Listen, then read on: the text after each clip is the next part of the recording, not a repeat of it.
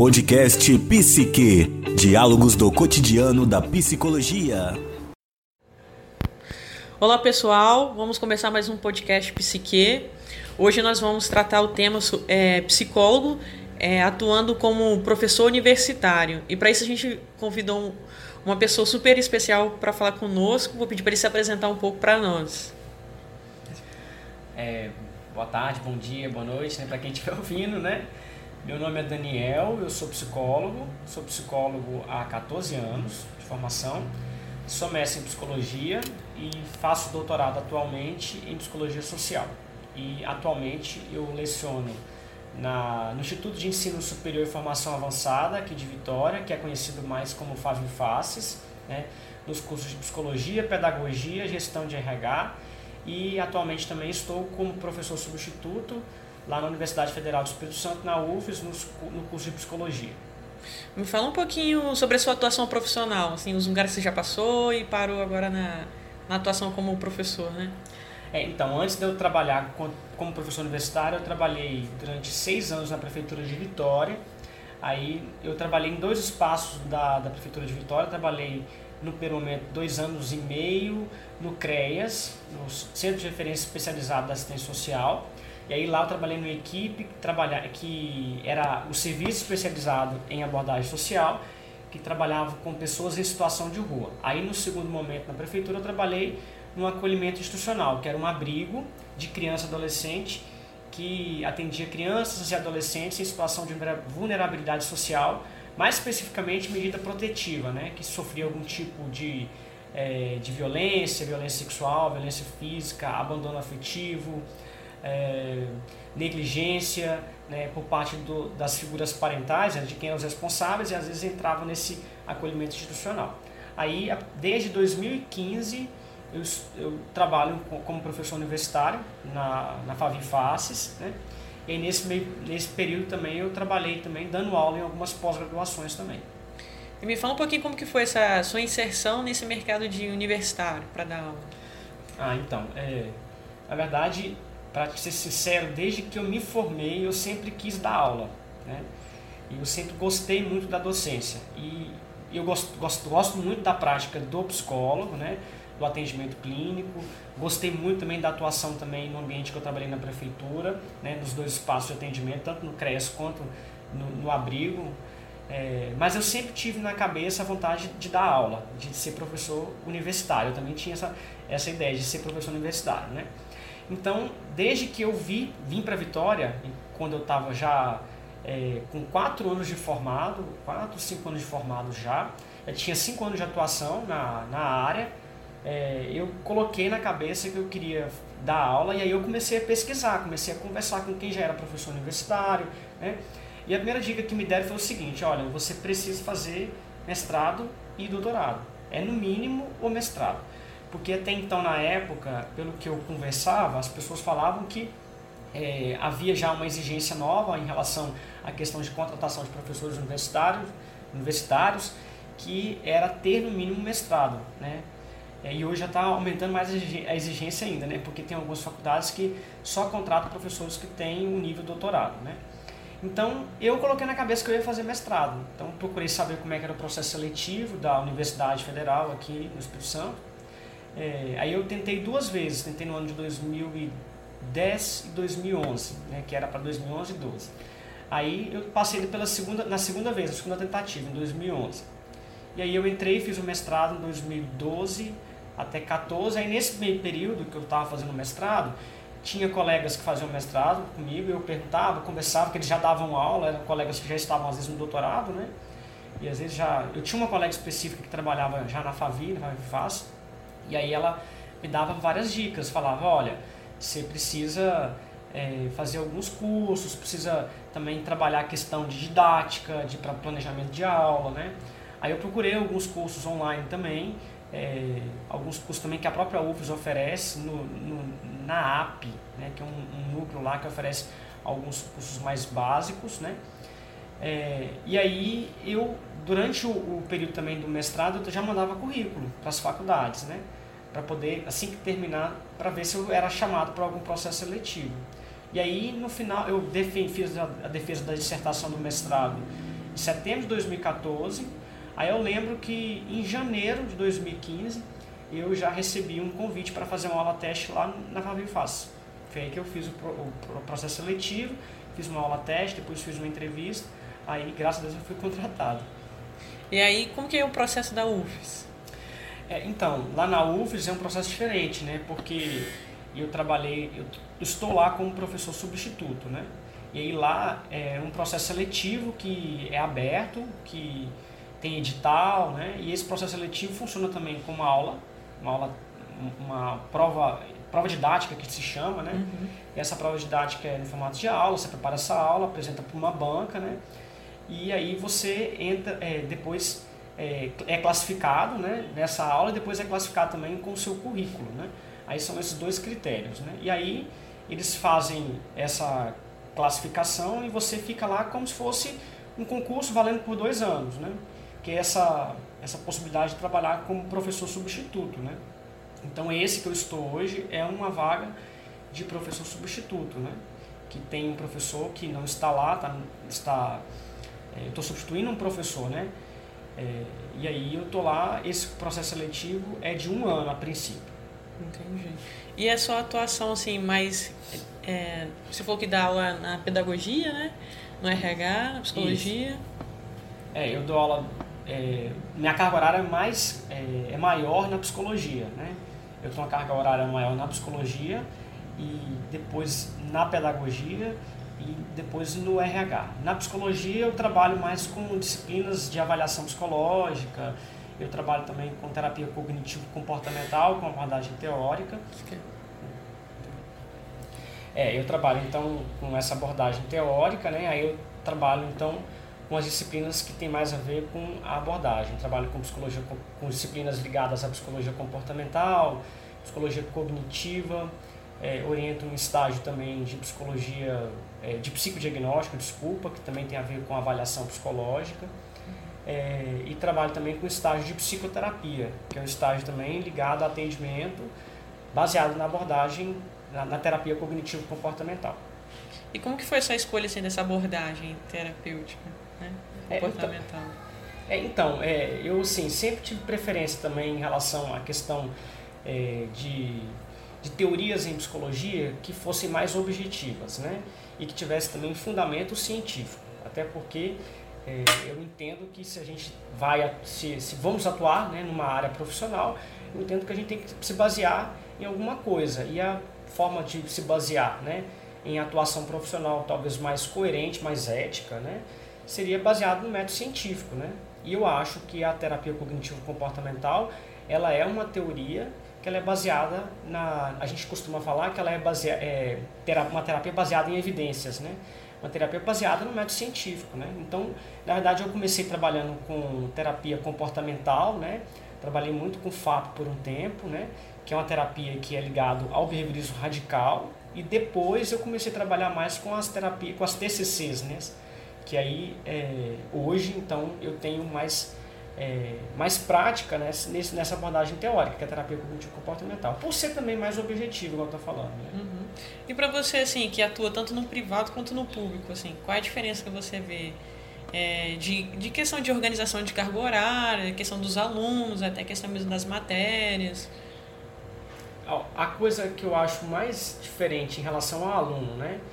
É, eu acho que todos os dois tipos, todos os dois alunos, tanto na particular quanto na federal são alunos interessados. Eu acho que o aluno que está no ensino superior era até um critério meu né, de querer dar aula no ensino superior.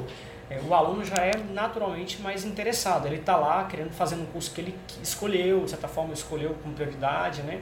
Alguns talvez descobrem que não é o que, que ele quer fazer, né? Mas é, de certa forma mais majoritária, eu acho que eles escolheram aquele curso, então estão lá porque gostam, né? É, então essa é uma diferença muito, muito marcante para mim. Então assim, é, o aluno demanda, é, o aluno é, corre mais atrás, né? É, e aí assim, eu acho que a diferença entre o aluno que está na federal e o aluno às vezes que está na particular é que o aluno da federal talvez tenha mais consciência de que ele tem que correr atrás, né? De que ele também não tem que ficar só esperando o professor, né?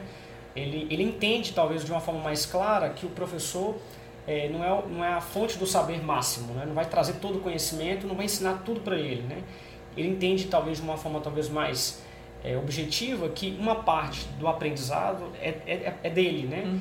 É, ele, é a, é a, leitura que ele faz, é, é uma leitura talvez que ele pede ao professor orientação para ler a mais, às vezes tem uma emenda, aí tem indicação lá de leitura, que ele, é, bibliografia que a gente chama básica, né? Que a gente faz todo semestre e indica para o aluno para ler como básico, como requisito básico para cumprir a disciplina. Aí às vezes ele, ele lê, se interessa e fala assim, professor, tem alguma coisa a mais que eu posso ler? Aí a gente indica. Nesse caso aí aparece mais o aluno da federal, ele é mais interessado em relação a isso, né?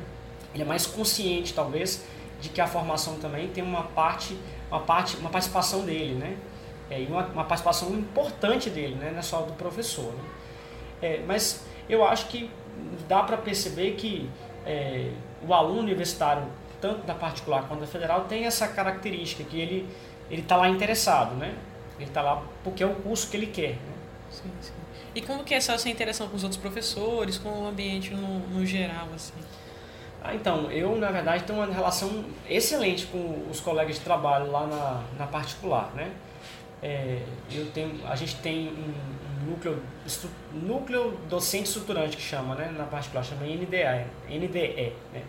E aí os colegas que trabalham em diversas, com diversas disciplinas, a gente tem um relacionamento muito bom, né? A gente procura passar isso para os alunos de que é, a gente tem né, diferenças às vezes teóricas, né, diferenças de trabalho, né, mas que a gente tem é, um pensamento de colaborar com a formação. Né? É, então, é, isso é, para mim é, é, muito legal, porque eu também tenho uma pós né, em gestão de pessoas, né, eu sei que é, isso é, essencial para um ambiente saudável de trabalho, né? Uhum. para ter um ambiente de trabalho que a gente produza, a gente consiga é, fazer o trabalho de, da melhor maneira possível. Né? Então, isso é uma coisa que colabora lá no, no colegiado de, de psicologia.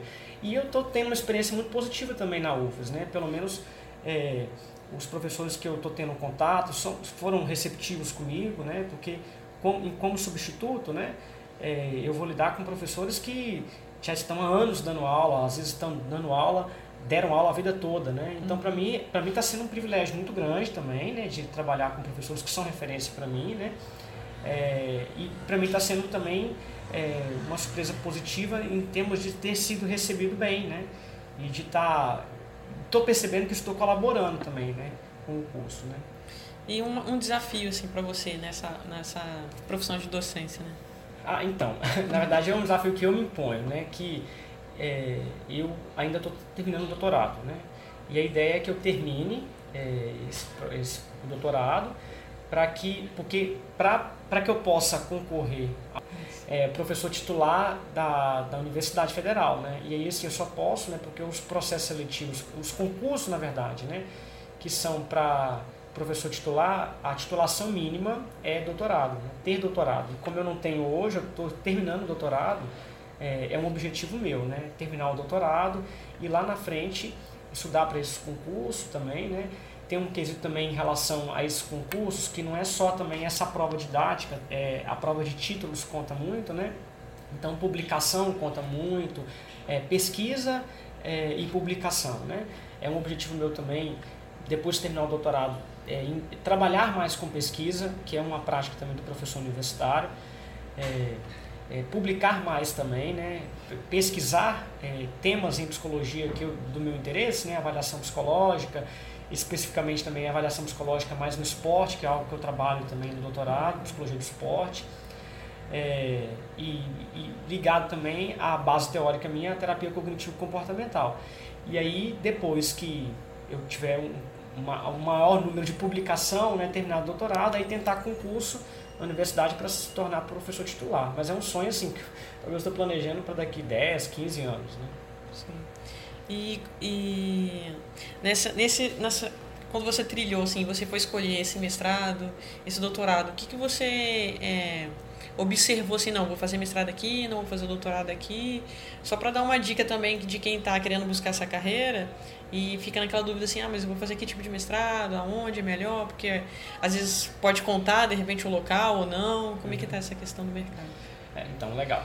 É, porque assim, para você escolher um programa, para poder tentar o mestrado, é importante que, foi o que eu fiz também, né? é importante que você é, olhe o currículo Lattes dos professores que compõem o programa, porque olhando o currículo Lattes dos professores que compõem o programa, você consegue ver que tipo de pesquisa eles fazem, que tipo, que tipo de teoria eles trabalham, é, com que temática em psicologia eles trabalham, né? Então, na época, como eu trabalhava muito com a psicologia social, né, é, o programa aqui da UFES me interessou muito porque era um programa que tinha uma diversidade de professores que trabalhavam em temas em psicologia social. Então, por isso que eu direcionei o meu estudo, é, a minha tentativa né, de, de, de entrar no mestrado aqui para a UFES. Né?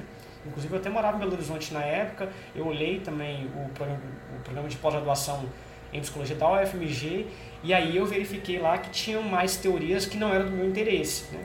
Que era a psicanálise, né? que eu não trabalho com a teoria psicanalítica. E aí eu não tentei o mestrado nesse local, porque sim, quando você tentar o mestrado, é, o professor que for escolher né, como orientador, ele também vai te escolher pra, por causa da afinidade teórica, né? Uhum. porque ele, de certa forma, vai querer ter um orientando que trabalha na mesma abordagem que ele, que ele consiga orientar porque ele tem estudo, ele tem pesquisa, né? ele tem publicação, tem prática, na verdade, com aquela teoria, com aquela temática, então ele, de certa forma, vai escolher de acordo com, com, que, com que é a prioridade dele. Né? Então é importante que a pessoa que tenha vontade de fazer um mestrado, né, ele procure programas que tenham temática, teorias né, e pesquisas é, que tenham é, relação, com, tenham afinidade com a, a pessoa. Sim. E como que você pode hoje dizer assim para o mercado da psicologia no geral? Como que você tem visto já, já que você atuou na prefeitura, atua, atua agora no privado, no público também? Então, eu acho que existe hoje em Vitória uma possibilidade maior, né, de mer um mercado de trabalho maior em duas áreas, né, que é a área da assistência social é, e a área do RH. Estou falando assim mais para empregos imediatos, né. Uhum. É, eu acho que são são, são locais, são áreas né, da psicologia que tem maior oferta, né? Costuma falar no RH que tem mais oferta, mais demanda, né? Então, é, a área da, do RH, é, o psicólogo pode, vai trabalhar com psicologia organizacional, né? muitas vezes vai, vai ser contratado como auxiliar de RH, analista de RH, que às vezes é a descrição lá do cargo, né? É, e na área social, geralmente, o psicólogo vai trabalhar na área que eu trabalhei, né? Vai trabalhar na ciência social, às vezes vai trabalhar nos, no CRAS, né?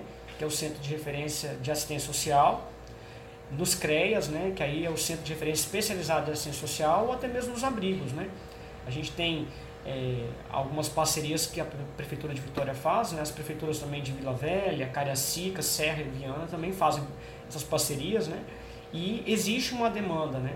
uma oferta de, de trabalho para o psicólogo é, para essas áreas. Né? E muitas vezes os alunos não conhecem, os alunos não sabem que tem essa demanda. São locais de, é, de grande desafio do trabalho do psicólogo, né? existem é, grandes possibilidades de desenvolvimento lá da, da, é, da prática do psicólogo, né?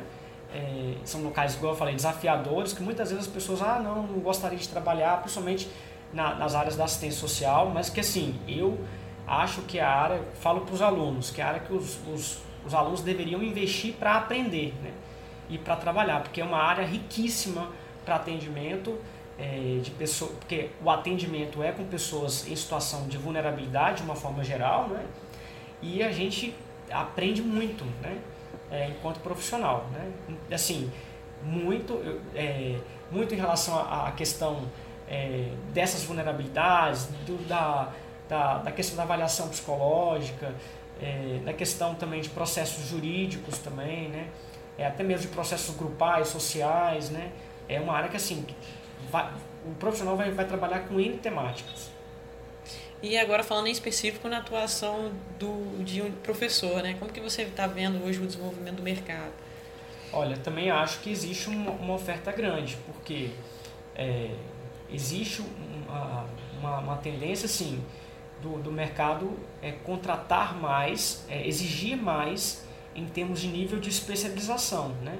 Então, igual eu falei, no início, talvez há 10, 15 anos atrás, as faculdades né, é, contratavam professores, pelo menos no curso de psicologia, né, contratavam professores especialistas. Hoje é muito raro, né, é, pela experiência que eu tenho tido lá, muito raro contratar um professor que é só especialista. Né? é, muitas vezes a faculdade vai exigir no mínimo mestrado, então vai haver essa exigência, né? E eu já estou observando que é, essa exigência está aumentando, vai, as próprias particulares vão exigir agora talvez o nível de doutorado, né? que é um nível mais alto, que é parecido com a exigência da federal, porque a, a, o concurso para professor é, titular é para federal, para é no nível doutorado, igual eu falei, e, e a particular eu acho que vai caminhar para isso. Então vai existir uma, uma demanda né, de profissionais é, que querem se capacitar fazendo mestrado, fazendo doutorado, né, e o, o doutorado vai ser um diferencial. É, conta um pouquinho pra gente como que alguma dica assim para quem quer, quem já tá, quem tá se formando e tem essa paixão como você mesmo, né, falou que você tinha de querer entrar nessa área, de ser professor, ou então quem tá já atuou um tempo no mercado e agora falou assim, não, eu gostaria de entrar nessa aula, de ser professor, de agora então é como se fosse quase uma recolocação, né? Uhum. De você ter que mudar um pouco aí o foco. Uhum. Qual é a dica que você dá? Então, tem que gostar de pesquisa. Essa é a dica talvez central. A pessoa, é, o, o, aluno que está formando, ou o profissional que está se interessando em fazer um mestrado, vai ter que ler sobre metodologias de pesquisa científica, método de pesquisa, é, quantitativo, qualitativo, quantitativo e qualitativo, vai ter que lidar com essas temáticas de uma forma talvez mais afinco, né? Porque, de certa forma, quem está fazendo mestrado, doutorado, vai fazer uma pesquisa, né? É, essa pesquisa às vezes é de campo, não é, de revisão de literatura. Então, essas temáticas, elas são muito fortes, né? Tanto no mestrado quanto no doutorado. A diferença dos dois, né, é o nível de dificuldade que a gente costuma falar de um estudo para o outro. Um estudo fica mais, é, mais elaborado, né? O estudo do mestrado e a dissertação, ela tem um nível de de diferencial em relação a, um, a, a criar, a, a, colaborar com o conhecimento já existente e no doutorado tem que ter um nível de ineditismo, né? Você tem que, de certa forma, meio que criar alguma coisa da teoria, né? É, igual no meu caso, no mestrado eu trabalhei com a temática de psicologia do esporte, trabalhei com torcida de futebol. Aí eu trabalhei com construção de uma escala que identificava é, elementos sobre a escolha do torcedor de futebol, né? Era um estudo bem voltado para a área da psicologia do esporte, né? fenômenos de torcida e psicometria, que eu trabalhei com mensuração quantitativa. Eu já gostava antes, né? já gostava de avaliação psicológica, já gostava também de, é, de questão é, de testes psicológicos, eu já gostava de psicometria, que é uma raridade também na psicologia, né? Uhum. É, mas também não é um único requisito para entrar num programa de mestrado, mestrado ou doutorado, né? Porque os programas vão avaliar se você tem noção de metodologia de pesquisa, né? de construção de projetos de pesquisa e de execução do projeto, né? que não é somente de forma quantitativa. Estou dando só meu exemplo, que meu exemplo é bem quanti, né? a gente costuma falar lá, uhum. às vezes no nível de pesquisa. Mas é, é isso, é tentar é, se, esmiuçar, é, se esmerar assim, estudar mais sobre metodologia, é, sobre pesquisa, ler muito artigo científico, é, procurar, né? dá para procurar no Google mesmo, teses, é, dissertação de mestrado, tese de doutorado, né, para saber como é que se constrói, né, como é que como é que é a formatação, né, como é que é a ideia, tema que se estudou, é, às vezes um tema do seu interesse, né, ah, igual por exemplo, eu gosto muito de esporte, né, então desde o início eu sempre pesquisava temas relacionados ao esporte, então aí me direcionaram me direcionaram a pesquisar somente artigos científicos, aí eu comecei a pesquisar artigos científicos que é, em boa base de dados, né? É, revistas boas, né? Que a gente costuma falar também que chama, são os qualis, né? Qualis A, Qualis B, B1, B2, B3, que são as qualificações dos bons artigos científicos com bons estudos. Uhum. Aí eu comecei a ler, comecei a ver qual que era, como é que era a forma de estudar, ah, usava uma escala para pesquisar, ah, construía-se a escala, né? Aí eu comecei a ter interesse é, e comecei a imaginar também fazendo estudo similar, né? Porque essa é uma forma da gente também tentar é, escolher a, a, temática que você quer estudar no mestrado, doutorado, porque uma, uma, uma situação que a gente vai que a gente é desafiado para poder fazer o mestrado, doutorado é assim uma pergunta talvez mais básica. Você quer pesquisar o quê? Você quer estudar o quê, né? É, aí a pergunta talvez pode ser partida em três, né? Você quer estudar o quê? Baseado em qual teoria? É, quer estudar o quê, né? Baseado é, de, de que forma, qual metodologia utilizar, né? e quer pesquisar o que em qual área. Né? Você quer pesquisar a teoria, você vai escolher talvez uma, uma teoria em psicologia, a metodologia, uma forma de pesquisa, né? quali, quant, né? ou quali, quant, é, e a área, qual, qual a área que está relacionada à sua temática de, de interesse de estudo, né? Psicologia do esporte, igual é a minha, psicologia jurídica, psicologia organizacional, psicologia da saúde, psicologia clínica, né? Talvez é a mais conhecida, mas é, é uma das, né? Psicologia de desenvolvimento e assim vai, né? Aí acho que seria isso. Eu lembro. É, você tem, você sabe se tem curso de psicologia online? à distância, né? Eu não concordo com o curso de psicologia online, não. Até porque existem matérias, né? É, no curso de psicologia, né? Os estágios, por exemplo, né? Que são estágios que pressupõem que você faça atendimento. Né? Uhum. É, eu acho impossível ser online. Né? Principalmente ainda na, na, época da, na época da graduação, que seria a época do, apre, do aprender, né? é do aprendizado, né? Então eu acho extremamente, extremamente complicado e eu sou radicalmente contra, né? Até porque eu tenho estudado muito a ferramenta EAD, né? E tenho entendido que essa ferramenta, ela, ela, ela, ela é uma forma, né? De é, agilizar ou de potencializar o aprendizado. E até mesmo no EAD, até agora não se eliminou, não eliminou-se ainda o professor. Tem o professor lá falando ainda. Sim, sim. Né? Então eu não vejo utilizar um é, formatar um curso todo de psicologia online, é, até porque pressupõe também no atendimento de uma outra pessoa. É, essa ferramenta está aí para ajudar, mas ela não está aí para ser é, o mecanismo é, é, único né? para aprendizado. E até porque a gente também tem algumas matérias bem práticas, né? É, lá no início, que é anatomia, Sim, fisiologia, uhum. eu acho que isso, isso também, assim, sem a ajuda uhum. de um profissional ali, Sim. conversando é bem difícil. É, até essa que eu tenho experiência também, que é a, a essa, a área da psicometria, né? É uma área que tem uma interseção com a matemática, né? Mas só para deixar claro também para os alunos de psicologia não ficarem apavorados que vão estudar matemática, né? É, às vezes eu até falo para os alunos de psicometria, né? A gente vai usar a matemática a serviço da psicologia. É, os cálculos não são cálculos estatísticos elaborados igual, por exemplo, de uma área de exatas, igual o engenheiro faz. É muito longe disso, né? Os alunos às vezes começam fazendo essas matérias, né? Que às vezes eu leciono na faculdade de psicologia, que é psicometria, começam com medo. Ah, vou fazer cálculo, eu já aviso. Não, ninguém vai fazer cálculo elaborado como faz um, um estudante de exatas, não. Gente vai usar os números, mas basear, é, a serviço da psicologia, né? Sim, Porque sim. é uma área da psicologia, não é uma área da estatística, né? É, então, de certa forma, eu acho que essa área é uma área que requer prática. É muito difícil você fazer isso online, né? Essa construção do teste, porque pressupõe também atendimento, é, conversar com outra pessoa, né? É, alguns processos né, de aplicação né, da, da ferramenta, que às vezes é o questionário, né?